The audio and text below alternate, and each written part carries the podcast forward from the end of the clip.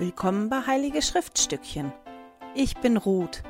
In diesem Podcast möchte ich mit dir meine Begeisterung für die Heiligen Schriften teilen.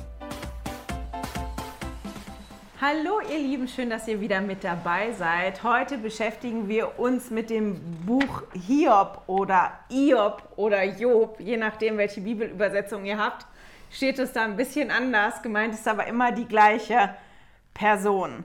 Im Leitfaden werden diverse Kapitel aus oder wurden diverse Kapitel ausgesucht, vorgeschlagen.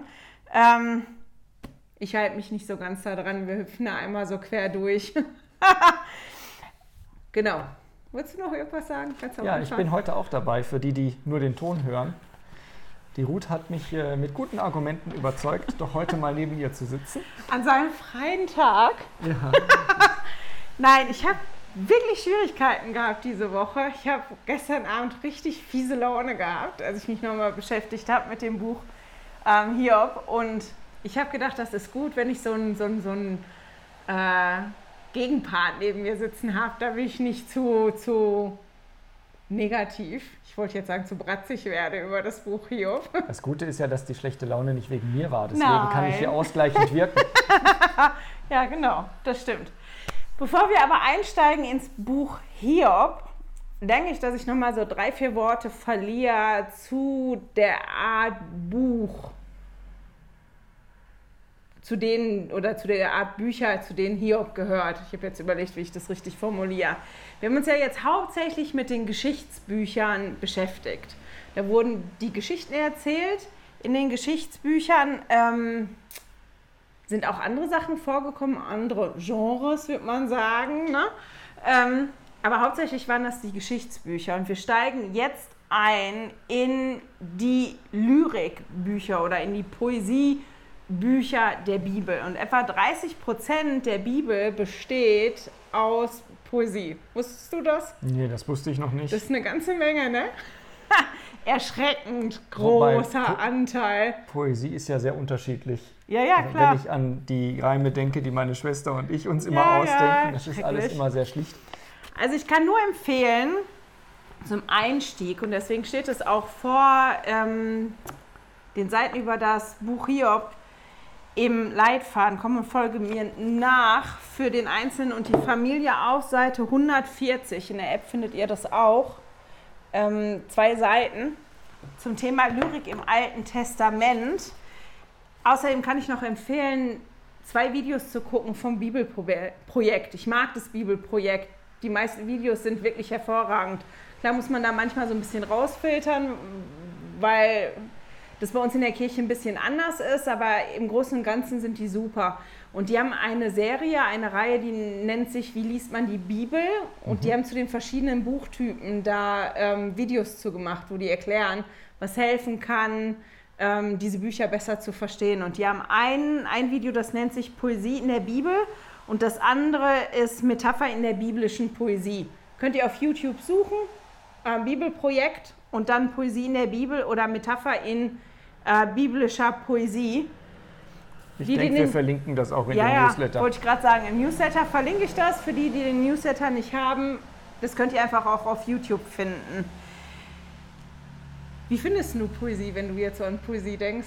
Ist das einfach? Ist das schwierig? Na, Hast Poesie du das gerne? Ist, na, Poesie ist mitunter schmalzig. Ne? Also es gibt so verschiedene Arten von Poesie. Dann gibt es so ähm, in der arabischen Welt zum Beispiel, das ist, äh, das ist eine besondere Art von, von, von, von, von Ausdrucksweise, ne? Mhm. von, von so Sachen. Und dann hat Poesie immer irgendwo einen kulturellen Hintergrund. Auch, ja.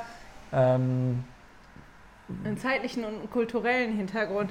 Und das ist das, was das, glaube ich, für uns schwierig macht, wenn man das nicht gewöhnt ist, ähm, so ältere Poesie oder Poesie aus anderen Ländern zu verstehen. Und da macht die Bibel keine, Aus also bildet da keine Ausnahme. Nee.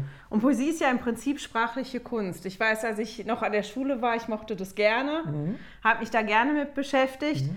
Ähm, aber es ist halt teilweise nicht ganz einfach, zu verstehen. Wie gesagt, die zwei Seiten im Leitfaden sind super, die erklären da so ein paar Sachen, wo man drauf achten kann.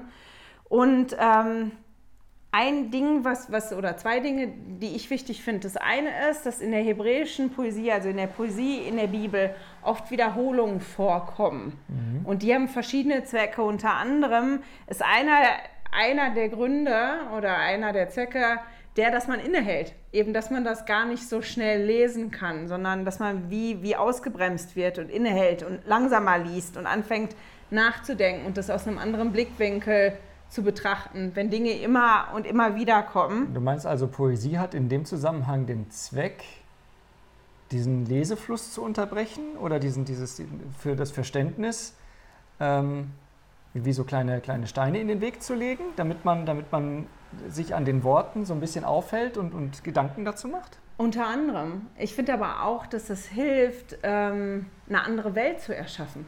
Du kannst ja eine Geschichte ganz nüchtern erzählen. Mhm. Poesie kam ja auch schon in den Geschichtsbüchern vor, ja. wenn da ein Lied gewesen ist über ein Ereignis. Wir haben gelesen über irgendein Ereignis und dann kam da irgendein Lied oder mhm. irgendein Dankesgebet oder Gedicht und da war dann Poesie. Und das kann man ja, ja, Gott hat das Meer, weißt du, geteilt. Die sind da trockenen Meer, Fußes.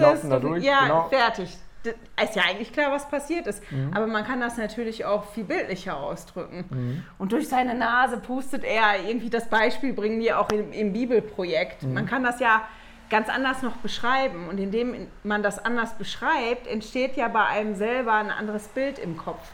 Und andere Gefühle entstehen. Man mhm. kann das ganz mit den nackten Fakten erzählen. Mhm. Und das ist dann auch das, was passiert ist. Aber wenn ich so, so eine Sprache mache, ähm, wenn ich Bilder benutze dafür, das löst bei mir ja was anderes aus. Auch. Ja, ich Oder glaube, nicht? dass. Also bei ähm, mir zumindest, ich weiß nicht, wie das bei doch, dir ist. Doch, weil das, weil das verschiedene Areale im Gehirn äh, anspricht. Ne? Ja. Du hast also so einen Sprachbereich und du hast einen bildlichen Bereich und wenn du es schaffst, mit, mit dem, was du da sagst, beide Bereiche anzusprechen, dann bleibt das auch besser hängen oder führt dazu, dass man dann Verbindungen schafft. Und, ähm, und du hast ja mal mir erzählt, was man macht, damit man sich Dinge gut drauf schaffen kann. Ne? Also wie zum Beispiel im Studium, dass man Dinge auswendig lernt, Dinge, die einen brennend interessieren ja. oder so etwas. Ne? Also dass du einen Bezug herstellst zu dir selber, aber auch Bilder mit Text in Kombination bringst. Genau. So, insofern ist, ist das eine spannende Angelegenheit. Ich behaupte nicht, dass das einfach wird, weil dann nämlich teilweise Bilder benutzt werden, eben aus einer anderen Kultur und aus einer anderen Zeit, die für uns nicht so. Die sind uns nicht geläufig. Die sind uns nicht so ja. geläufig. Aber ich finde, ich habe mir jetzt ein paar Fragen aufgeschrieben, wo, die ich mir immer wieder lesen werde, wo ich hoffe, dass die mir helfen, jetzt so mhm. in der Poesie ein bisschen besser klarzukommen. Nämlich, ähm, was ist mein erster Eindruck, wenn ich das lese? Was ist denn so der allererste Eindruck? Mhm ähm, mich daran zu erinnern, dass es nicht darum geht, unbedingt jetzt sofort alles zu verstehen. Mhm. Mich dann zu fragen, was löst das, was ich gerade gelesen habe, für Gefühle in mir aus, mhm. wenn ich so Bilder habe und was für Bilder entstehen in meinem Kopf, wenn ich das lese. Also äh, im Grunde geht es dir darum, dich selbst zu beobachten ja. beim Lesen von, ja, der, genau. von der Poesie, also von diesen, von diesen Zeilen. Weil ich glaube auch nichts, dass das was ist, was du einmal liest und dann sofort verstanden hast. Ich weiß aber auch nicht, wer die Zeit hat, sich jetzt da aufzuhalten, vor allem wenn wir ja dem Leitfaden folgen wollen. Ja. Das eine Ding immer und immer wieder zu lesen. Deswegen mhm. glaube ich, dass zumindest ich mich daran erinnern muss, dass es nicht darum geht, dass ich alles sofort verstehe jetzt. Und alles sofort hintereinander mir so wegschaffen und verstehen und lesen kann. Und dass es mehr halt auch wirklich um, um diese Eindrücke und Gefühle und mhm. Bilder im Kopf geht. Manche Dinge wirken ja auch nach. Ne? Also wenn, ja, genau. du, wenn du sowas gelesen hast, dann verstehst du es. Ist es okay, das nicht sofort interpretieren zu können, nicht sofort ja. zu verstehen. Aber wenn man später mal wieder dran denkt, dann kommt einem vielleicht ein Gedanke. Oder ähm, weißt du, ich glaube, ich glaub, darum geht es auch in der Heiligen Schrift nicht, dass ich jedes Kapitel gleich komplett durchdringe ja, oder genau. dass ich dann da äh, mhm. komplett meine Antwort rausziehe. Und es gibt unterschiedliche Phasen in meinem Leben, wo ich dann halt Schriftstellen äh, anders auf mich beziehen kann. Genau. Hm? So, und Poesie bildet da halt keine Ausnahme. Ich glaube, wenn man sich da so ein bisschen ein, drauf einlässt, dass das schon funktionieren kann. Auch auf die Metaphern in der biblischen Poesie. Metaphern bringen ja auch heute noch unseren Sprachgebrauch. Und manche Dinge ähm, sind toll. Die haben in dem Video, und deswegen benutze ich das, weil ich das so total toll gefunden habe als Beispiel, ähm, dem Beispiel genommen, die kalte Schulter zeigen. Weil kalt, das ist ja was, was wir alle kennen. Das mhm. ist so was Unangenehmes, mhm. das haben wir gefühlt. Und wenn einen jemand nicht mag und einen ignoriert, wie kann man denn das gefühlsmäßig zeigen oder erklären? Und dann kommt dieses Bild, der zeigt mir die kalte Schulter. Kalt, das kennen wir, das haben wir alle schon gefühlt, das mhm. ist unangenehm. und so die Schulter dreht sich dann äh, so weg. Das ist so ein, so ein tolles Bild. Und ich glaube, wenn wir uns einlassen auf die Bilder und was transportiert denn das Bild, was da mhm. jetzt auftaucht in der Schrift, dass uns das helfen könnte? Das erinnert mich an unsere Freundin äh, Letty, die Französin ist und die Deutsch lernt. Ja. Und bei uns, wir kommen ja mit ganz vielen Metaphern ja, im, im, Deutschen, ne? wo, wo die erstmal verstehen muss, was ist denn eigentlich die, die, die, die Bedeutung selber versteht sie vielleicht, ja. weil sie ne? Kalte Schulter, das, die Worte mhm. kennt sie, aber das dann, das dann richtig einzuordnen und zu verstehen, was das ist, genau. das braucht einen Moment. Und das ist bei uns in der Bibel halt genau das Gleiche. Und jetzt geht's los mit Poesie. Jetzt geht's los mit Poesie. Also wie gesagt, ich kann äh, das Video Metapher in der biblischen Poesie vom Bibelprojekt nur empfehlen. Da erklären die das nochmal ein bisschen genauer. Aber wie du gerade gesagt hast, jetzt geht's los, weil Hiob oder Iob, ich sage immer Hiob, ähm, das Buch gehört zu, zu den Büchern, die komplett, eigentlich fast komplett Poesie sind. Das ging mir im ersten Moment ganz schön auf den Wecker. Ehrlich, du hast dann Kapitel über Kapitel und es geht in einem so durch. Und, und, aber das sind auch die Punkte, die du angesprochen hast. Ja. Wiederholungen, die dann wieder ja, geschehen und so. Ne? Und die Bilder. Ich habe den Fehler gemacht, ich wollte die 42 Kapitel an einem Tag lesen. Habe ich auch geschafft. Ich habe das allererste Mal in meinem Leben wirklich alle 42 Kapitel gelesen aus dem Buch Hiob. Aber also zwischendrin musste ich dann auch eine Pause machen, weil ich gemerkt habe, mir fallen jetzt die Augen zu. Jetzt wird es wirklich schwierig. Ja, also genau. äh, sonst bist du ja auch diejenige, die beim Fernsehen immer dazu neigt, in Sendungen vorzuspulen, ja. ne, um das Ding zu kriegen. Genau. Bei dem Hiob hatte ich genau das Gefühl. Ich habe dann die Kapitel gelesen und habe mir gedacht, boah, ja, komm, jetzt weiter. Ne? Komm mal zum Punkt. Immer und immer wieder das Gleiche. Das, das ging mir auf den Keks. Ich weiß nicht, wie es euch geht. also wir sehen, wir werden vor einigen Herausforderungen stehen in den nächsten äh, Wochen. Ja. Aber ich hoffe, dass wir das schaffen, gemeinsam uns darauf einzulassen. Jetzt gehört Hiob nicht nur zu den Büchern, die fast komplett aus Poesie oder Lyrik bestehen, sondern ähm, Hiob ist eins der Bücher, die zu der Weisheitsliteratur zählen. Dazu gehört noch das Buch Kohelet oder Prediger, Sprichwörter, Sprüche. Das sind die gleichen Bücher aber auch je nachdem, welche Bibelübersetzung man hat, heißen die da ein bisschen anders. Das Hohelied, das Buch der Weisheit und noch so ein paar andere Bücher aus den Apokryphen. Und in der Weisheitsliteratur geht es halt darum, Wissen zu vermitteln. Und eigentlich nicht so sehr das intellektuelle, das abstrakte intellektuelle Wissen, sondern Wissen darüber, wie man ein glückliches, sinnvolles ähm, Leben führen kann, was einem gelingt. Darum geht es da. Ist das dann das so eine Art Ratgeber? Ja, im Prinzip ja. So ein so emotionaler so Lebensratgeber. So und wenn du jetzt hier guckst, hier das Buch hier, passt das da ja wirklich 100 rein. Tipps ne? für ein schönes Leben. Ja, so ja. ungefähr. 100 okay. Tipps für ein schönes Leben. Vielleicht hilft dir das dann nächste Mal, wenn du Ich bin gespannt. wenn du das liest. Genau. Bevor wir jetzt wirklich einsteigen, werfen wir noch einen Blick auf die Zeitlinie. Ich hebe die gleich hoch. Wer das Buch Hiob geschrieben hat, weiß man nicht. Man nimmt auch da an, dass es mehrere gewesen sind und dass das Buch Hiob im Laufe der Zeit wirklich verändert worden ist auch. Es gibt so eine Geschichte, es gibt wie die Sinnflut-Geschichte, gibt es in verschiedenen Kulturen und auch dieses Hiob-Buch, dieses Thema, was da behandelt wird, das gibt es auch in verschiedenen Kulturen. Also es gibt da verschiedene Varianten von. Aber jetzt die Variante, die wir haben in den Bibeln, auch da weiß man, ähm, dass die mit der Zeit entstanden sind und dass da Sachen hinzugefügt worden sind und dass teilweise wie eine Rede oder eine Antwort auch fehlt, eigentlich wenn man sich das von der Systematik her anguckt. Ähm, also das war da auch wirklich ein Prozess. Das ist auch ein relativ großen Zeitraum, den die angeben. Habe ich jetzt mhm. vergessen, mir aufzuschreiben, wann die annehmen, wann das geschrieben worden ist. Das soll aber spielen oder man nimmt an, anhand von den Dingen, die drumherum passieren, von, von den Dingen, die da erzählt werden, dass Hiob eine Person gewesen ist, die gelebt hat zu der Zeit von den großen Patriarchen, also Abraham und Isaak und Jakob. Ich muss jetzt mal umdrehen.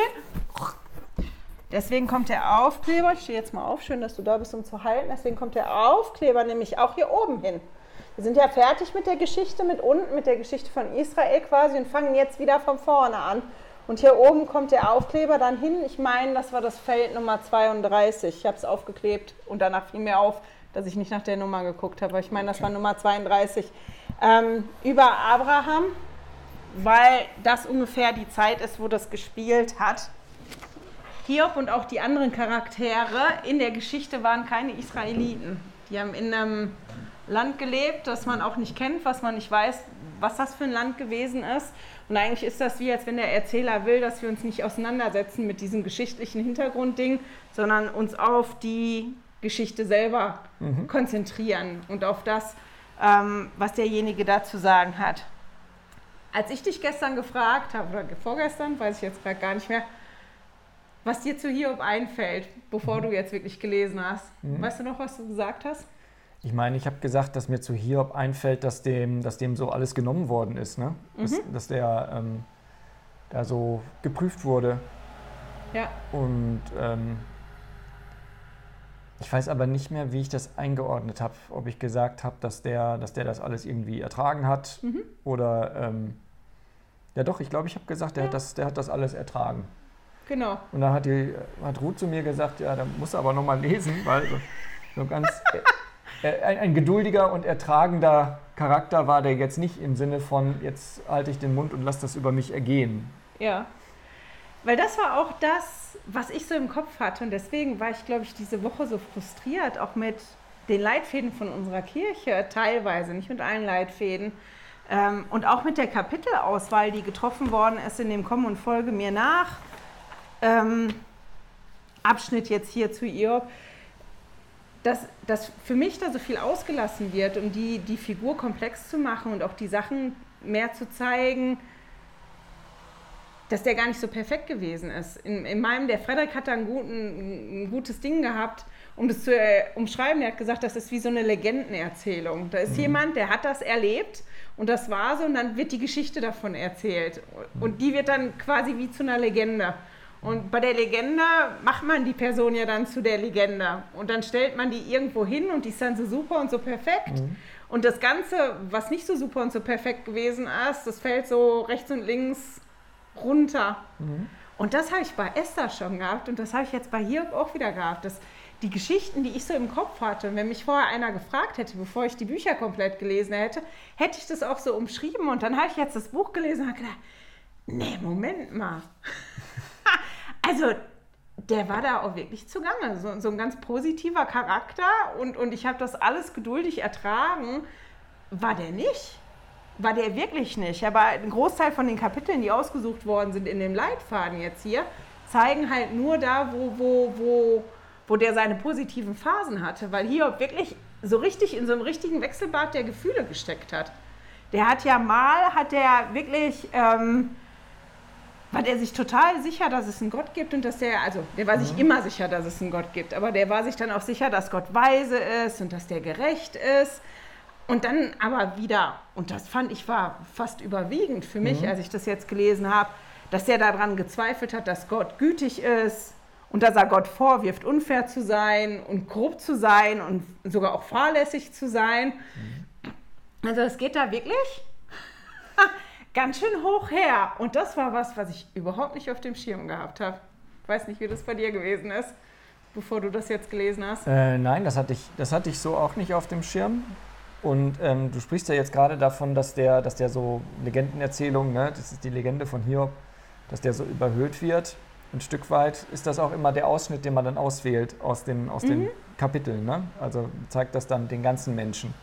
Und vielleicht ist auch manchmal die Frage, was möchtest, möchte, möchte jemand, dass man, äh, wie möchte jemand, dass man über jemand anderen denkt? Mhm. Ähm, das, das ist häufig ein Thema, wenn du so zu Beerdigungen gehst oder sowas und du siehst dann nochmal so irgendwie so einen Durchzug durch das Leben von der Person. Ja. Und dann stellt man dann, wenn man die Person kannte, fest, da werden ganz viele positive Dinge gesagt. Man will ja über den ja, Toten ja, nicht Schlechtes reden, aber auch nur bestimmte Aspekte aus dem Leben werden beleuchtet. Und man merkt so ein bisschen, wer die Person war, die, die diese Zusammenstellung gemacht hat ne? mhm. ne? und welche, welches Bild die erzeugen möchte. Das ist also die, die Auswahl. Ja. Naja gut, zurück zum Hiob. Also ähm, als ich dann da gelesen habe, da ist mir dann schon klar geworden, dass das einer ist, der, der, der nicht hinterm Berg hält mit seiner, mit seiner Meinung. Und der ist ja aber auch wirklich, meine Güte, ist der geprüft worden. Vielleicht fangen wir mal mit zwei Sachen an. Ja, ich glaube. Ähm, so am Anfang. Als erstes, um das zu verstehen, das Buch Hiob und diese ganzen Diskussionen, die da stattfinden zwischen Hiob und seinen Freunden, die ja dann kommen, ist, dass zu der Zeit, vor allem des Alten Testaments, und in den Anfängen vom Alten Testament, das hat sich nachher ein bisschen geändert, haben die die Grundannahme gehabt, ähm, da gibt es sogar einen Namen, Name für, seit wann, du hast das nachgelesen auf Wikipedia, 60er Jahre oder so? Ja, da hat ein Theologe das... Ja, Tun-Ergehen-Zusammenhang schimpft sich das. Also das, was man sieht, das erntet man. Dieses Prinzip ist das im Prinzip. Also was man tut, also menschliches Handeln, ja genau, mit, mit Gottes Gerechtigkeit. Also, wenn ein Mann, wir gehen jetzt davon aus, wir haben auf der einen Seite das menschliche Handeln und auf anderen Gottes Gerechtigkeit. Also, wenn ein Mensch weise ist und gut handelt, dann ist Gottes Gerechtigkeit, dass derjenige Erfolg hat und belohnt wird. Ist der Mensch böse und dumm, dann ist Gottes Gerechtigkeit, dass der Unglück hat und bestraft wird. Und das ist so die Grundannahme, die die gehabt haben zu der Zeit. Das heißt, wenn es dir schlecht gegangen ist, Eben, der, der Punkt da ist, nicht, dass, die, dass die Gottes Gerechtigkeit unmittelbar ist. Ne? Auch, Ja, genau. Ne? Also in meinem Leben hier auf der Erde werde ich dann sofort spüren, wenn ich mein Abendmahl nicht genommen habe letzten Sonntag. Oder ja, genau so. wenn ich schlechte Gedanken hatte Mhm. oder sowas. Ne? Dass das unmittelbar einen Zusammenhang gibt. Und deswegen ist das der Tun, also was tue ich und wie ergeht es mir? Der Tun-Ergehen-Zusammenhang. So Genau. nennt sich das. Findet ihr bei Wikipedia so einiges zu. Aber einfach, dass ihr das wisst, weil ich glaube, das hilft, das besser zu verstehen, warum Hiob dann auf einmal so Schwierigkeiten hatte da und warum die so aneinander geraten sind, auch in der Diskussion. Also für die, die die Geschichte nicht mehr ganz so auf dem Schirm haben. Eigentlich fängt das Buch an wie in einem Theaterstück. Das ist diese Szene, die man hat ähm, im Himmel, dass, dass Gott da Rat hält und dass der Hiob halt quasi wie so rauspickt und sagt, guck mal, ist das der, der ist super. Der ist gerecht, der ist rechtschaffen, der liebt mich, das ist alles super.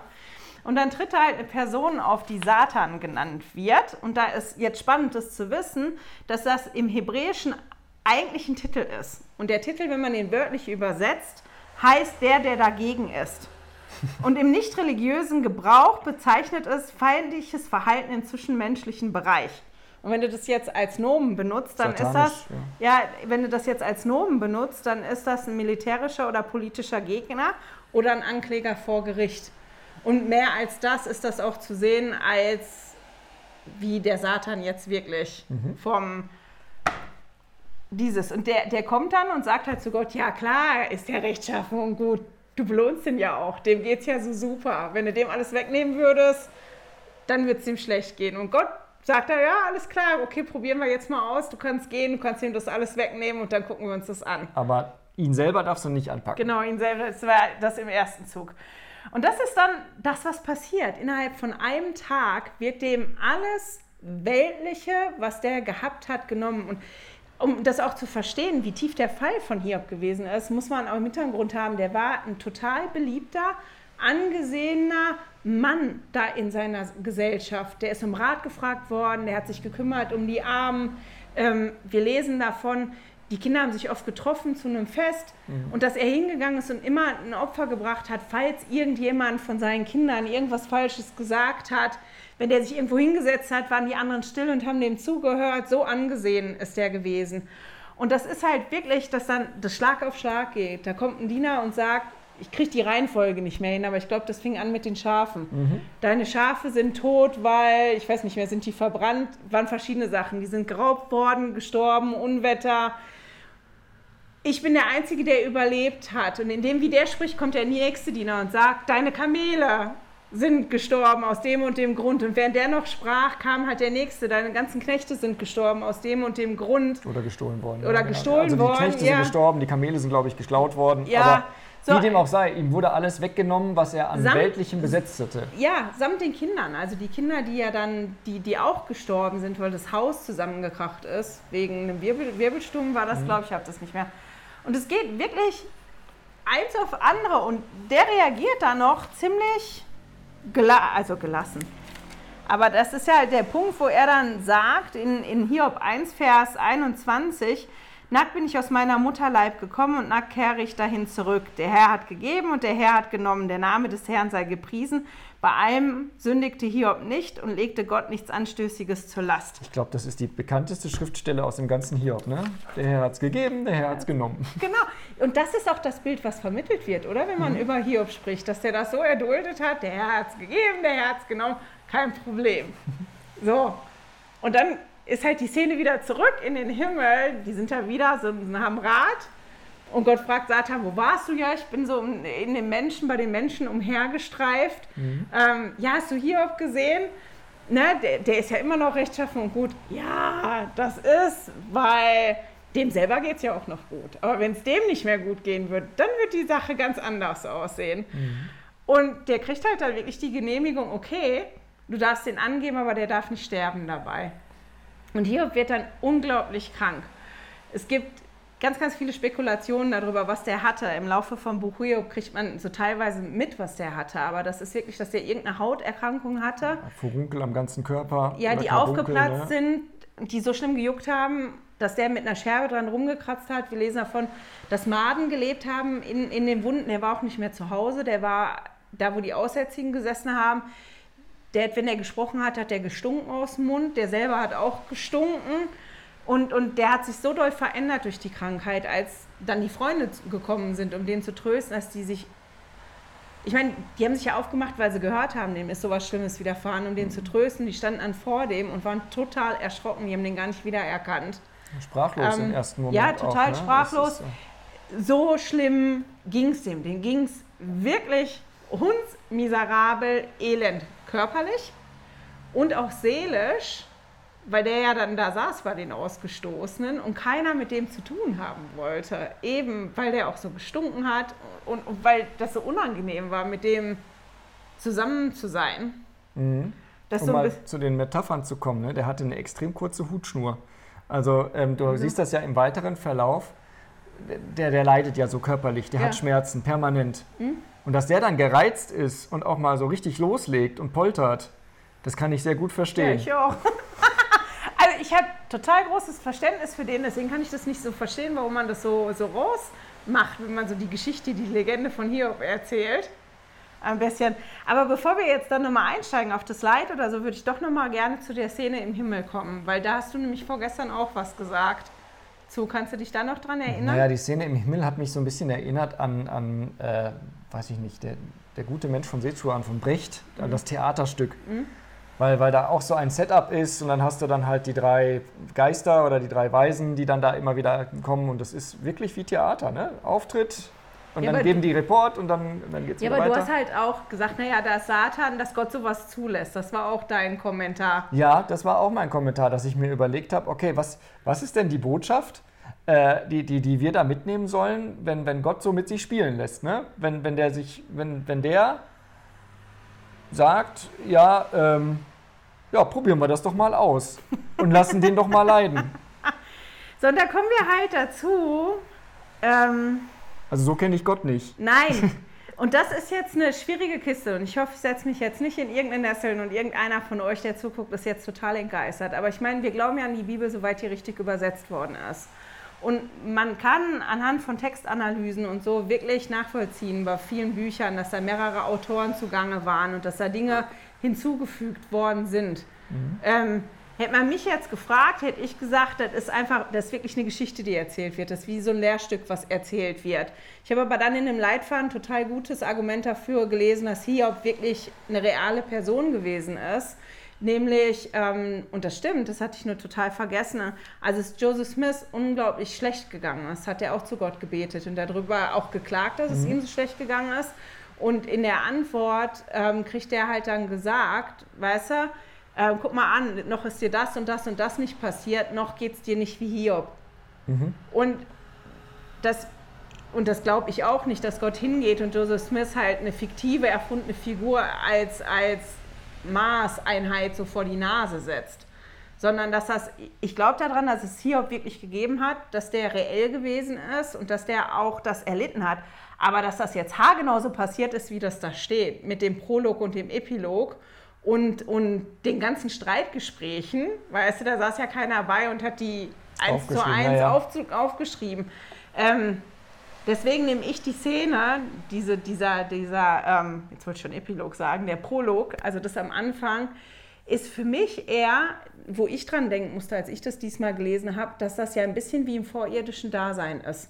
Wenn man mal jetzt so von, von Satan als der Person weggeht. Mhm. Wir haben vom Vater im Himmel gesagt gekriegt, guck mal, ihr könnt so werden wie ich und dafür müsst ihr auf die Erde gehen. Und auf der Erde, da wird es Leid geben. Es wird Leid geben. Es, ihr werdet Krankheiten haben, ihr werdet Verluste erleiden, Liebe von euch werden sterben, Freunde werden nicht zu euch halten.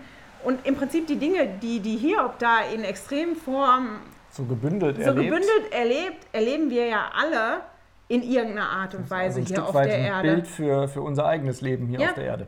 Ist im Prinzip so ein Stück weit für, für wirklich so ein Bild. Und es wird Versuchung geben. Da wird jemand sein, der wird kommen und der wird euch versuchen. Das ist dann, wo Satan für mich so, so reinspielt. Und dann macht es das Buch für mich viel, viel greifbarer, weil das ist ja so heute bei uns. Wir erleben Verluste, wir haben Krankheiten, wir leiden.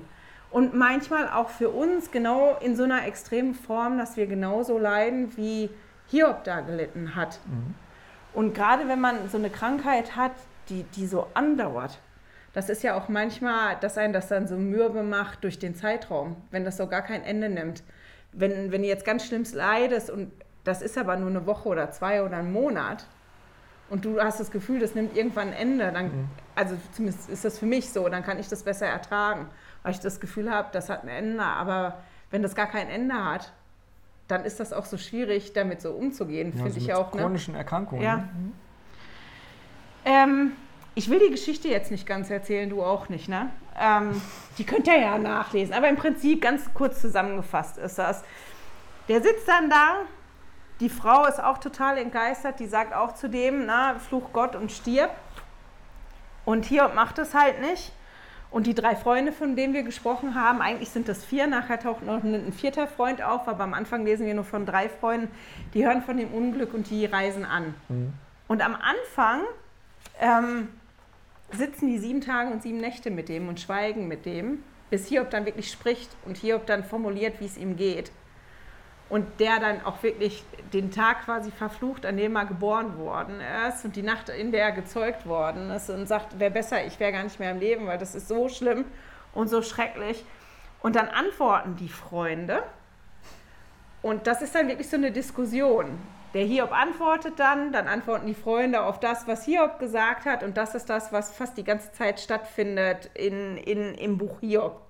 Und es muss im Hebräischen unglaublich schöne hebräische Poesie sein, die aber ja durch die Übersetzung total verloren gegangen ist. Ähm, und ganz am Ende kommt dann Gott und antwortet. Das ist dann so, so der Epilog am Ende, so als Kurzzusammenfassung von, von dem. Und es geht wirklich oft hin und her und das ähnelt sich, da sind viele Wiederholungen. Das war ja das, wo du gesagt hast, Klar. nimmt das gar kein Ende. Und deswegen habe ich gedacht, wir sprechen heute mal darüber, über so Punkte, die uns so aufgefallen sind, die uns so entgegengesprungen sind. Soll ich mit einem anfangen? Ähm, Oder wolltest du? ich, kann, ich kann mal kurz was sagen. Also was mir, was mir aufgefallen ist, ist, dass die, also das Erste, was mir auffällt, ist, ähm, die Freunde, die machen sich auf den Weg, weil sie gehört haben, dem Hiob geht so schlecht. Mhm. Und wenn ich dann so an mich denke, wäre ich bereit, wenn ich höre, einem Freund von mir geht es gesundheitlich schlecht, und zwar nicht lebensbedrohlich, aber schon schlecht, würde ich, würde ich Sack und Pack packen und sagen, hey, ich bin jetzt mal eine Woche irgendwo und, und setze mich mal zu dem hin oder bin mal bei dem. Ähm, also das finde ich schon mal ein ganz großes Ding, dass die sagen, hey, wir machen uns auf den Weg. Vielleicht war auch ein Stück Neugier dabei. Ja. Das kann ja auch sein. Können wir über die Freunde, kannst du dir merken, weil Mhm. den Punkt, den ich habe, der ist ein bisschen kürzer, weil auf die Freunde wäre ich auch eingegangen, das ist ewig lang. Ja, dann Aber ich würde den anderen Punkt gerne vorher machen. Punkt. Weil der hilft, diese Interaktion Ja. mit den Freunden besser zu verstehen. Das, was mir aufgefallen ist als allererstes, als ich jetzt wirklich alle Kapitel gelesen habe davon, ist, dass Hiob sich seiner selbst total sicher ist. Der kriegt von seinen Freunden nämlich konstant vorgeworfen, das ist ja diese Grundannahme, von der wir vorher gesprochen haben, die haben ja wirklich daran geglaubt, wenn du weise und gut handelst, dann wirst du belohnt von Gott. Das heißt, im Umkehrschluss, wenn es dir schlecht geht und du richtig krank bist, du alles verlierst, dann musst du irgendwas falsch gemacht haben. Und das ist auch genau das, was die Hiob dann sagen. Und Hiob ist aber die ganze Zeit sich total sicher, dass der nichts gemacht hat. Der sagt, ich, wenn, wenn man mich prüfen würde und wiegen würde bei mir, ich würde da, ich kriege die Formulierung nicht mehr, bei mir hier, prüfte er mich, ich ginge wie Gold hervor. So, das, der war sich seiner so sicher und dass egal, was die gesagt haben, der wusste das. Ich meine, an einer Stelle hat er dann mal irgendwann gesagt, und wenn ich was gemacht habe, dann weiß ich das nicht, weil ich bin mir keiner Schuld bewusst, dann muss Gott trotzdem kommen und mir das sagen, weil ich weiß von nichts. Ich bin der Meinung, ich habe das alles richtig gemacht. Mhm. Und das ist mir so aufgefallen, weil das so total gegen meine Natur ist, glaube ich. Ich glaube, Ja, ich, ich würde an irgendeinem Punkt würde ich anfangen, mich selber in Frage Genau, da zu muss stellen. doch ein Fünkchen Wahrheit dran sein, oder? Und, und, äh, und, und dann sitzt du dann da und stellst dich dann selber in Frage und sagst, ja, wenn das die anderen schon alle sagen, also ähm, ja, habe ich, also- hab ich ein falsches Bild von mir selber. Genau. Und in dem Punkt war der halt so, Ja, der wusste, der hat nicht gesündigt und lässt sich in der, in dem Wissen und in seiner Erkenntnis, die der hat, lässt er sich nicht beirren. Durch nichts und niemanden. wie ein Fels in der Ja, Brandung. der, der weiß das einfach so. Und das finde ich total faszinierend. Das habe ich gelesen und habe gedacht, das finde ich total faszinierend, finde ich Ja. das. Ja, weil, weil was hast du im, im Leben, wo du, wo du so ganz fest bist und ganz sicher bist, ne? Ja. So, und ich meine, der hat ja selber die gleiche Grundannahme vorher gehabt. Das und der, war so sitzt, gängig, der ja. sitzt aber da jetzt und der leidet total. Und eigentlich hat er immer gedacht, alle, die die leiden, die haben irgendwas falsch gemacht. Die müssen umkehren. Mhm. Ne? So, aber jetzt sitzt der da und leidet wie ein Hund. Auch ein Bild, Mhm. eine Metapher, wo wir mal dabei sind. Der leidet da wie ein Hund, Mhm. dem geht es so hundsmiserabel, ganz elend. Und der weiß aber, ich habe nichts gemacht, um das zu verdienen. Ich habe keine Sünde begangen. Und ich finde das total spannend, dass der da sitzt und das so total weiß. Und ich habe mich gefragt, ich habe da keine Antwort drauf, ob das eine Charaktersache ist, ob das so eine Typsache ist, weißt du, oder ob das was ist, was man lernen kann. Das ist ein interessanter Gedanke, aber wir werden Ich keine, da keine Antwort, Antwort, drauf. Genau. Das ist so eine Frage, die mir gekommen ist heute, dass ich gedacht habe, ist das was, was ich jetzt lernen kann oder ist das auch so ein bisschen eine Typfrage? Aber ich weißt finde es einfach spannend. Äh, Etwas, was du vorhin gesagt hast, ähm, äh, bevor wir jetzt hier angefangen haben mit dem Aufnehmen, was mir sehr gut äh, gefallen hat, ist, dass du gesagt hast, der sagt das so, aber der sagt das nicht in so einem Duktus, dass er sagt, ich weiß alles besser oder ähm, oder oder Nee, nicht we- weißt du, überheblich oder so, nicht, der nicht überheblich, ja. genau. Das ist, der, der sagt das nicht überheblich. Und, Sondern das ist nicht da die Ursache des Problems. Mhm. So, da, da können wir aufhören mit, das ist nicht die Ursache des Problems. Das ist kein, nicht, nicht wie so ein Schutzschild, das andere dann benutzen. Ne? Ja. Also als du mich kennengelernt hast, hatte ich ja auch so Schutzschilder, die ich um mich aufgebaut habe, verbal auch. Äh, und in der Art, wie ich aufgetreten bin. Und, und das tut er nicht. Also der, Mhm. Nee. der ist überzeugt, Also der weiß das einfach. überzeugt. Und ich meine, hab Gott. Gott hat das ja auch gesagt. Das ist ja auch, wie wir Hiob kennenlernen. Das ist das, was Gott bringt den ja an. Mhm. Als der ist total rechtschaffen. Und, und Gott hat ihm ja vorher recht gegeben. Wir als Leser, wir wissen das ja. Ja, der hat recht. Der also der sitzt ja, da, genau. der hat wirklich recht. Also der erzählt nicht einfach ein Pferd, der hat wirklich recht. Und das fand ich einfach, das ist mir so aufgefallen, weil ich ja wirklich die ganzen 42 Kapitel gelesen habe. Ähm, da, ich fand das einfach faszinierend. So, also wie gesagt, auf meine Frage habe ich keine Antwort. Vielleicht hat die ja einer von euch. Ich fand das nur einfach spannend. So, und das, was ich dann auch noch spannend finde, da können wir aber nachher noch mal drauf kommen, dass Hiob an dem Punkt, wo er mit seinen Freunden, in der Diskussion mit seinen Freunden nicht mehr weitergekommen ist, sich halt wirklich wie Gott zuwendet. Und der dann, ich meine, wirklich verlangt, dass Gott selber kommen soll und er das mit Gott ausdiskutieren will. Ähm, das liest sich ein bisschen, auch ein bisschen vermessen, aber letztendlich ist das ja genau das, wie wir auch agieren sollen, wenn es wirklich schwierig ist für uns. Wem sollen wir uns zuwenden? Wohin wenden wir uns? Ja, genau. dem Vater im Himmel sollten wir uns eigentlich zuwenden. Ne? Und das, dass das für den ein Stück weit selbstverständlich war, dass er, dass er äh, sich auch mit, seinen, mit seiner Last an Gott wendet. Ne? ja, und, dann, dann an da so Punkt. und auch mit dem schimpft und böse ist. Ähm, Ja, Das, das dann zeigt aber schon was von fragen, seiner ne? Grundhaltung. Ja. Ne? Aber jetzt können wir mal auf die Freunde eingehen, weil anhand von denen kann man so einiges sich angucken in, in der Geschichte. Wir haben ja schon Ja. gesagt, das, was du gesagt hast, die haben gehört, dem ging es schlecht und der ist losgezogen. Also nicht der, sondern die, Mhm. Die sind die losgezogen, um ihn zu sehen. Ja? um den zu sehen und den zu trösten. Und das ist ja auch schon mal, also Das finde ich super. ja, zeigt ja auch von, ich, ich sorge mich um dich, ich kümmere mich um dich und ich will dir in irgendeiner Form helfen, das ist super. Und die kommen da an, das habe ich ja schon gesagt, und erkennen den gar nicht wieder und sind total erschrocken mit dem und setzen sich aber hin. Ich meine, habe ich das jetzt richtig im Kopf, aber ich meine, die zerreißen auch ihre Oberkörper und- und, sitzen mit dem da wirklich sieben Tage und sieben Nächte. Und weil Hiob nicht redet, reden die auch nicht. Die sitzen diese ganze Woche mit dem und schweigen mit dem. Und, Und eigentlich halten die fast wie, wie so ein, wie, wie man trauert oder getrauert hat zu der Zeit um jemanden. Fast wie als wenn Hiob gestorben wo, äh, wäre. So sitzen die da mit dem und sitzen das aus und aus Respekt und weil die sehen, das kann man, das steht wirklich drin, weil die sehen, wie schlecht es dem gegangen ist, wie der, der gelitten hat, haben die nicht gesprochen. Die haben wirklich gewartet, bis Hiob das Wort ergriffen hat. Und bis zu dem Zeitpunkt, finde ich, machen die das super. Mhm. Oder? Ich hatte auch mal den Gedanken, ob das nicht auch ein Stück weit Neugier war. So Dass Sensationstourismus, ne? Dem geht es so richtig, richtig mies, ne? Und, und jetzt, jetzt gehen wir mal dahin und gucken mal, ob es dem wirklich so mies geht. Ja, aber da musst du sehr neugierig sein, dass du dann sieben Tage und sieben Nächte schweigend da sitzt, ne? Ja, das hat die dann aber so umgehauen, dass das, das Stück Sensationsgedanke, der dabei war, das, das hat die Keine dann. Ahnung. Kann natürlich sein. Ich weiß es nicht. Nee. Siehst du, den, der Gedanke ist mir nicht gekommen.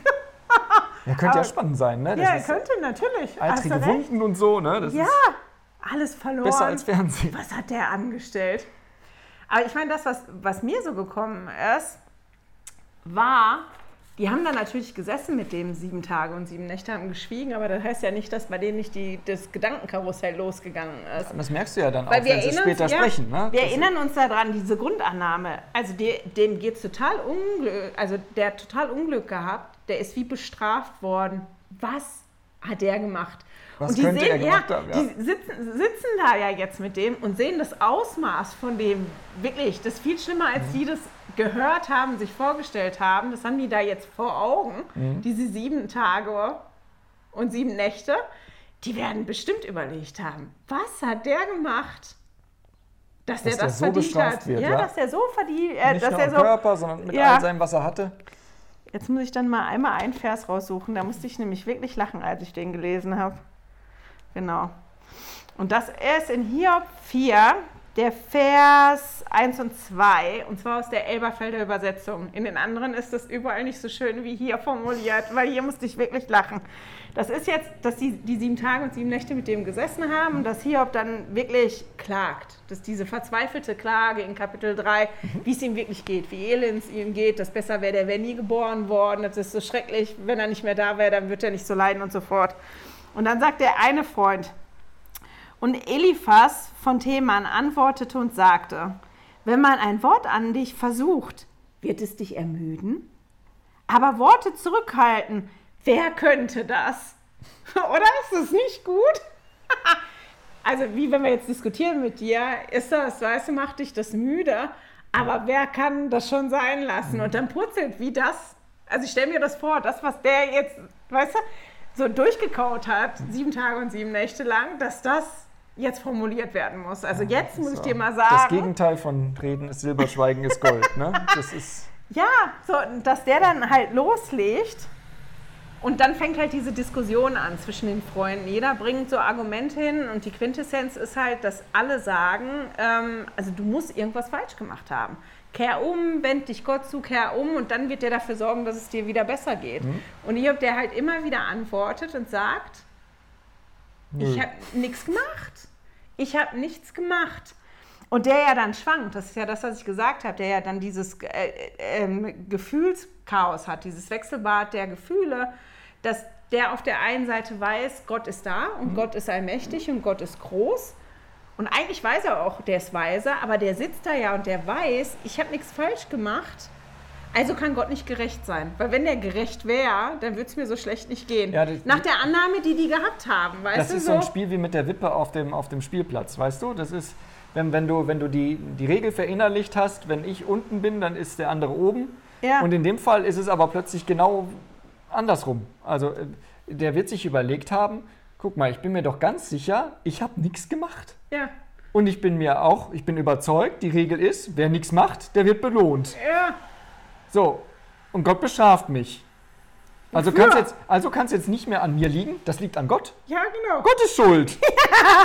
Und das formuliert er auch. Und zwar in den besten Bildern. Also das lohnt sich, deswegen sage ich, das ist zwar anstrengend, das ist wirklich anstrengend. Und zwischendurch fallen einem die Augen zu. Und da gibt es viele Wiederholungen, aber es lohnt sich wirklich auch einen Blick in Kapitel zu werfen, die jetzt nicht hier im Leitfaden angegeben werden, weil man genau das hat.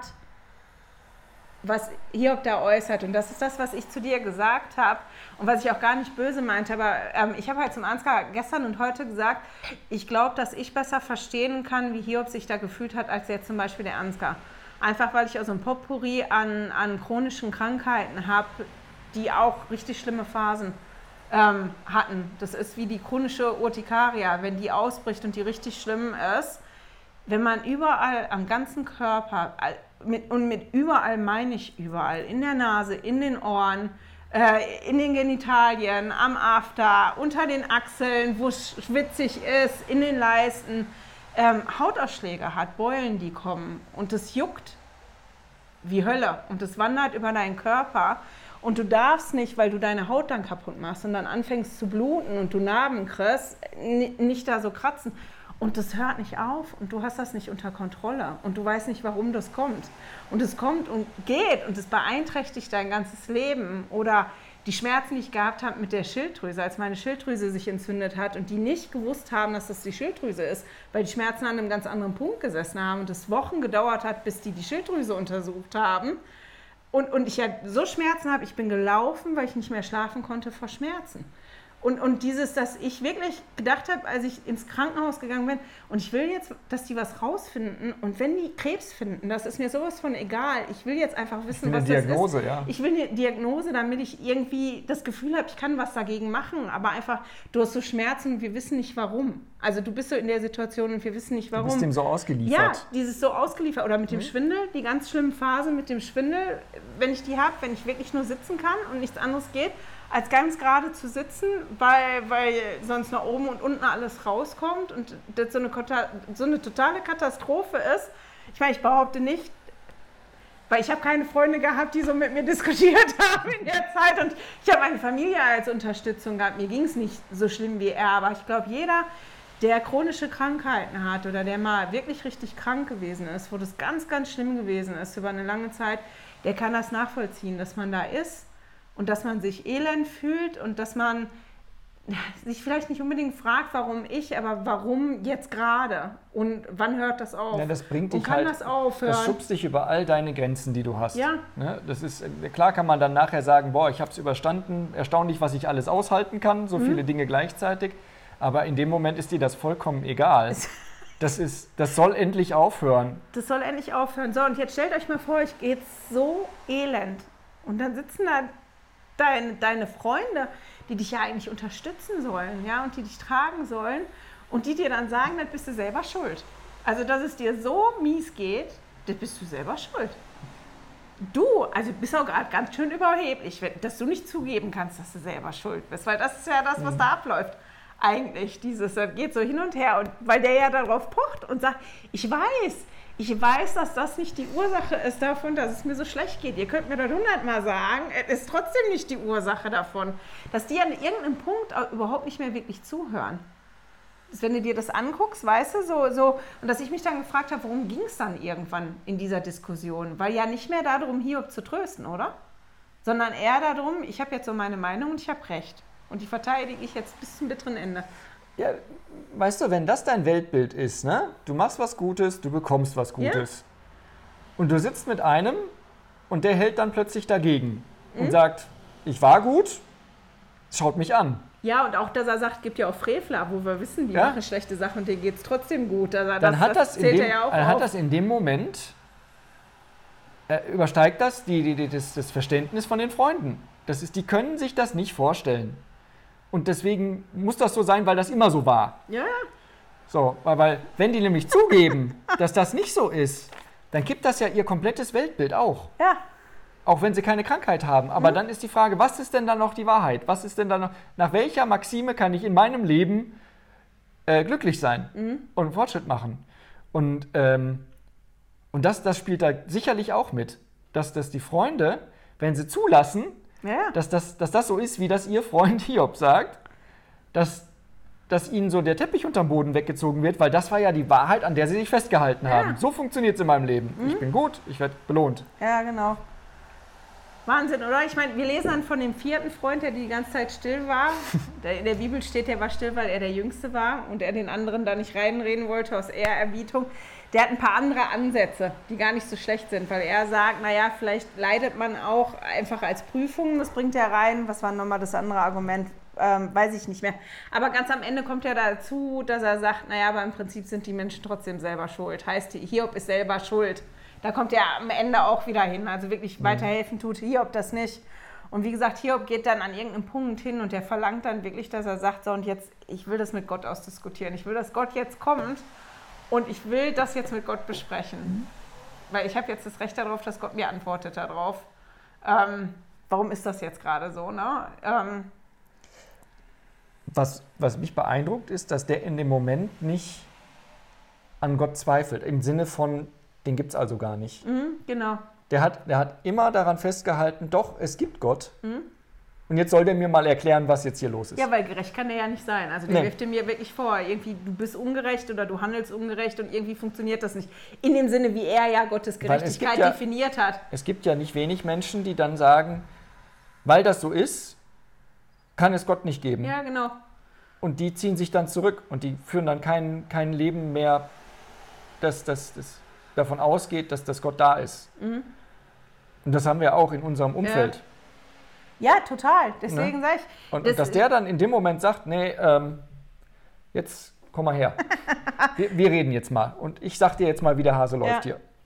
Ich meine, ich frage mich ja immer, wenn ich sowas lese, okay, was habe ich jetzt davon? Warum steht das da genau, drin? Genau, warum steht so? das jetzt da drin? Warum Wer hat das, das ausgewählt, da dass das in den Kanon reinkommt und was soll mir das sagen? Was soll mir das sagen? Und ähm, jetzt zu dem Thema Freunde, weil das ja eins war, was mir einfach so aufgefallen mhm. ist und anhand von diesem Verhalten von den Freunden kann man sich ja so einiges angucken.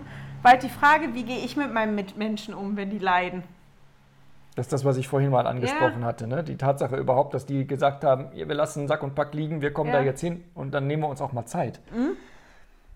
Und hören mal zu und lassen ja. die mal reden. Das war auch ein Punkt, den wir noch angesprochen hatten, darüber, dass man als Freund sich auch mal hinsetzt und die Klappe halten muss. Und einfach mal. Obwohl sie das ja nicht wirklich machen, als der dann spricht, sprechen nein, nein, die auch ihre Klappe halten. Ja, ja, ja, ja. Punkt wenn der eine anfängt, der, dann machen die anderen. Wo der wirklich dann sagt, wie schlecht es dem geht. Aber das ist ja das, was ich lernen kann aus der ganzen Geschichte. Ja. Ich muss nicht immer eine Antwort haben. Mhm. Ich muss den anderen nicht immer belehren. Genau. Sondern manchmal ist es einfach wichtig, sich da hinzusetzen und mal zuzuhören. Genau. Und das auf sich wirken zu lassen und nicht gleich zu werten. Ja, genau. Dieses, dieses, dieses dann, weil, weil das ist etwas, das, das habe ich halt in der Arbeit. Da geht es immer darum, schnell erfassen, was Lage ist, schnell eine Entscheidung treffen, basierend auf den Erfahrungen, die man gemacht hat mhm. und, und dann daran festhalten. Und äh, das, ist eine, das ist eine Stärke von mir. Ja. Auf der anderen Seite ist das in dieser Situation genau das Falsche gewesen, finde ich. Also es, natürlich ist es die dialogische, dass man miteinander ja, redet klar, und sagt, komm, ja wir, wir versuchen ne? mal nachzukommen, was das ist, aber... Ähm, aber ich glaube, das ist dieses Bewerten. Ich habe da ein Beispiel für, ein ganz kurzes. Als ich schwanger war mit dem Theodor, da war ich einfach nur schwanger. Also ich habe keine Übelkeit, also nicht groß, nicht wirklich eine Übelkeit gehabt. Ich habe keine Wassereinlagerung gehabt, ich habe keinen Also ich war wirklich nur schwanger. Du warst fit? Ich habe einfach nur einen dicken Bauch gekriegt. Ansonsten war, ich, war da gar nichts. Lief deine Ausbildung die, die nebenher? Super, und, das ja. ging alles super. Eine Freundin ist ein Jahr später schwanger geworden. Und die hat die ganze Schwangerschaft gejammert und geklagt, wie schlimm das ist und wie schrecklich und wie Schmerzen. Und ich habe immer gedacht, meine Herren, die stellt sich aber an. Stell die doch nicht so an. Die, genau. Ja, wirklich, die stellt sich aber an. Schwanger sein ist doch überhaupt nicht so dramatisch. Schwanger sein ist kein Problem. Und als ich dann schwanger war mit dem Frederik, war ich froh, dass ich mir das nur gedacht, beziehungsweise dem Ansgar das gesagt habe, aber dass ich das nie ihr selber gesagt habe, dass ich nie zu ihr gesagt habe, man stellt dich ja, nicht an. innerlich alles zurückgenommen. Weil als ich mit dem Frederik schwanger war, habe ich innerlich so Buße getan. Wirklich, ja, innerlich alles zurückgetan. Also zurückgenommen. Mhm. Bei mir ging es so elend beim Frederik in der Schwangerschaft. Das war so brüllerheiß wie diesen Sommer. Mir war so schlecht, die ersten, ich glaube, fast fünf Monate. Ne? Mhm. Wir sind gerade in die Schweiz gezogen. Wenn die Leute mich gefragt haben, Ruth, wie gefällt dir die Schweiz, habe ich immer gesagt, keine Ahnung. Ich kann euch sagen, wie mir mein Badezimmer und meine Toilette gefällt, weil viel mehr habe ich nicht gesehen. Weil so war das wirklich. Und ich habe Wassereinlagerung gehabt. Ich habe blutige Füße gehabt, weil mir die Füße so aufgerissen sind, weil die so geschwollen waren. Das war schlimm. Also das war so anstrengend und es geht noch anstrengender. Aber das, dass mir das gezeigt hat, dieses, dass man aufpassen muss, aus seiner Erfahrung und aus seinem Blickwinkel andere das Leid von anderen zu bewerten und dass das aber extrem schnell geht. Das geht wie so automatisch und dass ich zumindest mir wie der Einhalt gebieten muss und dass ich, nur weil Dinge für mich nicht schlimm wären, mhm. das nicht heißt, dass das nicht für, für die andere Person aber schlimm ist und dass ich lernen muss oder, und ich hoffe, dass ich das schon gelernt habe, aber lernen kann man ja immer Wir weiter. lernen immer noch dazu. Ähm, dieses, das einfach mal stehen zu lassen. Das einfach stehen zu lassen, das ist für die andere Person jetzt schwierig. Ob ich das nachvollziehen kann oder nicht, spielt da keine Rolle, sondern die Person leidet und das ist das, was wichtig für mich sei, sein muss. Und wie kann ich denjenigen unterstützen? Und dass es nicht darum geht, zu bewerten. Darf der jetzt leiden? Ist das jetzt angemessen, dass der leidet? Hat der das Recht dazu zu leiden? Sondern das einfach zu akzeptieren, das ist so und für den ist es schwierig und der braucht jetzt Hilfe. Ich und muss gerade schmunzeln. Ich denke an die Männergrippe. Ja. Da habe ich Schwierigkeiten. Ne? da werde ich immer Schwierigkeiten mit haben. Mein Mann ist so ein sterbender Schwan. Ich habe da wirklich Mühe mit, wenn andere Leute krank sind. Ich neige dazu zu, zu sagen, stell dich nicht so an. Deswegen ist es wirklich ein großes Lernfeld für mich. Aber dass ich das, ich fand das interessant. Das ist sowas, was ich total mitnehme ähm, aus dem mhm. Buch. Hast du noch irgendwas zu dem Thema Freunde und Hiob? Weil ich gerne, wir sind total spät schon wieder in der Zeit, einmal noch auf das Ende eingehen Geh würde. Geh mal auf das Ende ein. Ich glaube, das ist wichtig. Okay. Also die Geschichte, wir haben ja diesen Prolog, dann haben wir die ganze Geschichte, diese ganze Diskussion, was ja so ein Lyrikteil ist, dann haben wir diesen Epilog, wie das dann aufhört, der auch nicht in, in nicht Poesie, nicht in Gedichtform, ich weiß gar nicht, nicht Lyrik ist, Prosa, würde man dazu sagen. Mhm. Der Epilog und der Prolog, die sind in Prosa. Ähm, und da haben wir dann Gottes Antwort. Gott kommt in, in einem Sturm und der spricht aus dem Sturm zu Hiob. Und der antwortet Hiob eigentlich, nicht nur eigentlich, der antwortet dem nicht direkt, sondern der kommt und der stellt Hiob einen ganzen Haufen Fragen. Und anhand von diesen Fragen, also anhand von diesen Fragen nimmt Gott Hiob mit auf einen virtuellen Rundgang durch die Schöpfung und, und durchs Universum. Und er zeigt hier, wie wunderschön das Universum ist, aber auch wie komplex und beeindruckend das Universum ist und wie viele Details es gibt im Universum und auf der Welt, wie viele Sachen es sind. Und, und die Fragen, die er stellt. Ähm, ja, er, zeigt, die, er zeigt ihm eigentlich seine eigene Begrenztheit. Ja, aber der stellt die Fragen halt so, was du da als als ich als quasi die Erde, die Erde geschaffen, worden ist. Und, und bist du derjenige, der dafür sorgt, dass die Tiere zu essen haben und so. Und das sind alles Fragen, wo Hiob eigentlich sein, sagen muss, nein, nein, oder kann ich nicht. Also so, so dieses. Und er zeigt ihm diese ganze Schönheit und die Wildheit und die Komplexität ähm, von dem Universum und zeigt Hiob genau diese, diese Eingeschränktheit von seinem Blickwinkel. Er, ver ja, er verändert die Perspektive. Ein bisschen, ja. Ne? Also das hindert nichts daran, dass der Hiob tierisch leidet. Ja. Aber, aber es verändert das von dem Hiob-zentrischen, also dieses, dieses Ich und mein Leiden, ja. hin zu ich und meine, meine Position ja, ich in meine, dem Ganzen. Der ist ja ne? wirklich hingegangen und hat gesagt, Gott soll jetzt selber kommen und mir das erklären, weil ich finde, der ist ungerecht. der handelt ungerecht. Nach meiner Definition, der ist nicht gerecht. Da gibt es keine Gerechtigkeit. Irgendwie mhm. ähm, ist die Frage dann halt, ne, regiert Gott die Welt gerecht? Macht er das gerecht? Und Gott zeigt ihm dann eigentlich, wie komplex das alles ist und zeigt ihm auch, dass er selber, also Gott selber, das alles kennt. Gott kennt die Schönheit und Gott kennt jedes Detail, jedes kleine Ding und der achtet auf alles. Mhm der, auf jeden Ablauf im, im Universum. Und zwar auf eine Art und Weise, die Hiob und wir uns gar nicht vorstellen können. Das ist so eine Komplexität, die der da aufbringt. Und ähm, das ist total spannend. Der geht dann hin im Kapitel 40 in den ersten paar Versen und fordert Hiob quasi auf, ähm, die Welt zu regieren da zieh mal den Mantel und so an und hast du den Arm. Das sind dann wieder so die Bilder, die mhm. der benutzt. Und der dann sagt, okay, du hast deine Grundannahme gehabt von Gerechtigkeit, dieses, ne, du tust was und dann um. ergeht dir das so. Dann regier doch mal die Welt und setz das mal um. Setz das mal genauso um. Und achte dabei trotzdem auf alle anderen Details und dass das nicht aus den Fugen gerät mhm. und so. Und das ist ja klar, dass der das nicht kann. Und ähm, ja, dass hier halt gezeigt wird, dass selbst wenn er wollte, der diese Komplexität überhaupt nicht, nicht verstehen kann, die da vorherrscht. Und dass ähm, ja Gott Hiob damit zeigt, dass seine Perspektive so unendlich viel größer ist. Und dass wenn er Dinge macht und tut, der viel mehr berücksichtigt als, als Hiob.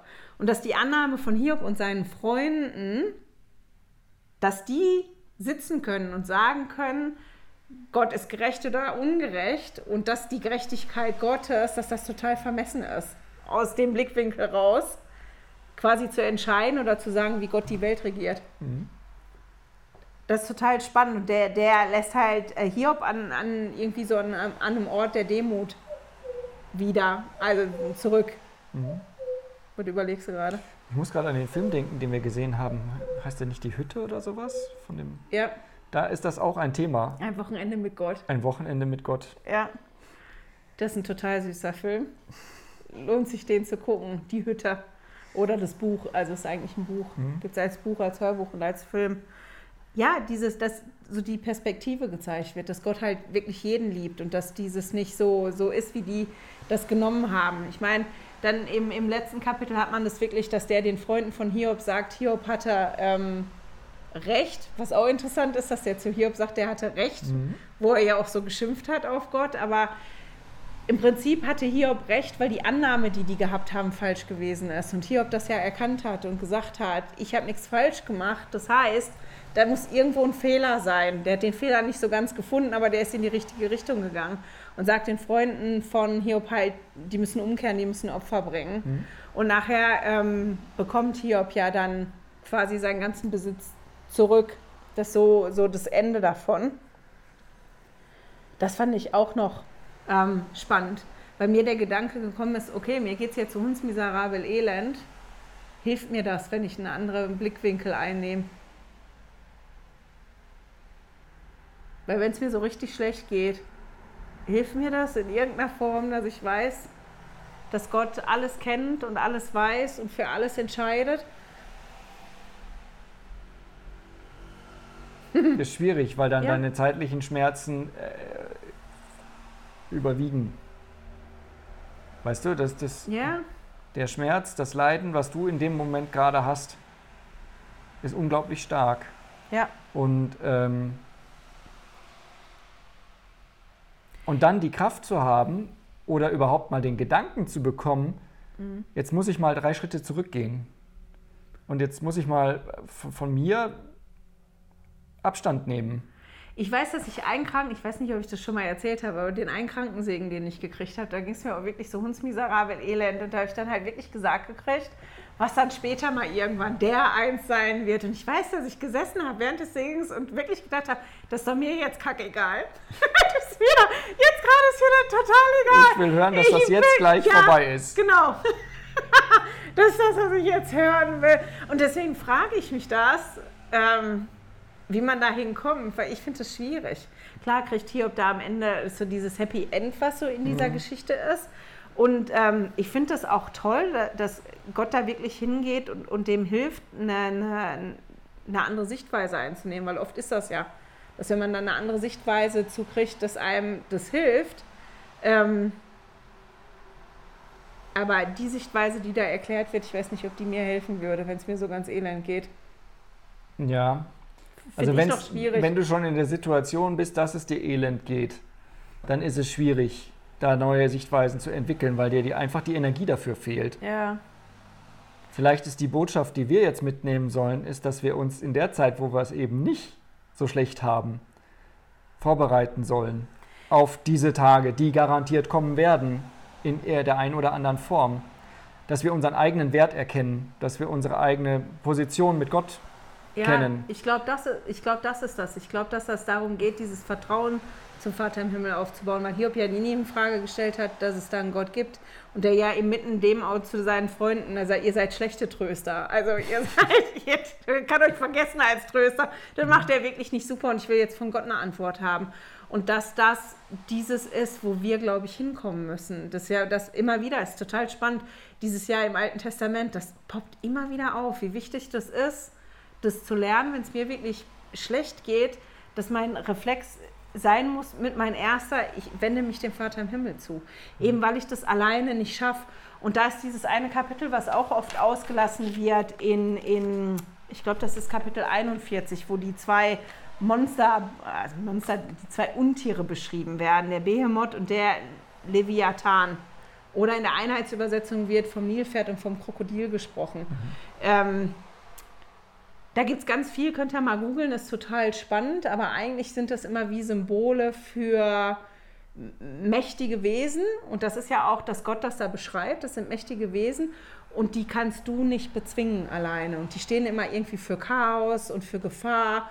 Ähm, in den meisten Übersetzungen sagen die, das ist wirklich kein Nilpferd und kein, kein ähm, Krokodil, sondern das sind so andere Wesen. Aber selbst wenn, wenn du jetzt die Tiere nimmst, zu der Zeit waren das wirklich saugefährliche ähm, Tiere für die Menschen, die die schwierig selber besiegen konnten. Also das war wie so ein Ding der Unmöglichkeit. Mhm. Und das ist das, was Gott Hiob da eigentlich auch zeigt. Es gibt Dinge, weißt du, die sind so gefährlich und so schwierig, du kannst die alleine nicht besiegen, das geht nicht. Du kannst das alleine nicht. Und deswegen, du brauchst mich. Weißt du, ich, mhm. und ich, ich bin auch für dich da, ich will dir helfen.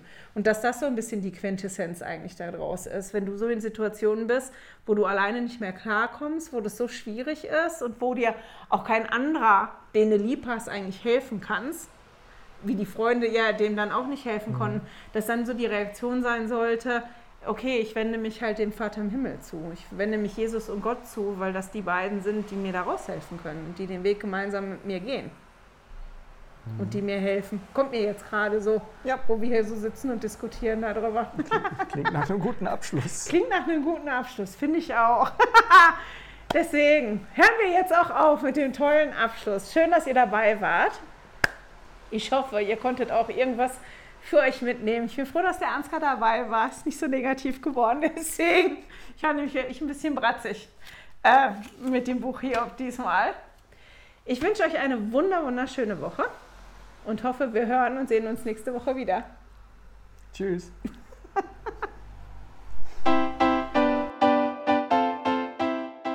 Hey, danke fürs Zuhören.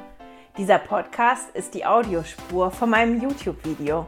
Wenn du mich also nicht nur hören, sondern auch sehen möchtest, findest du mich auf YouTube unter Heilige Schriftstückchen. Melde dich auf www.heiligeschriftstückchen.ch für meinen Newsletter an und erhalte Zitate und Links passend zu jeder Episode. Außerdem findest du mich auf Facebook und Instagram, auch unter Heilige Schriftstückchen. Auf Instagram allerdings mit UE statt mit Ü.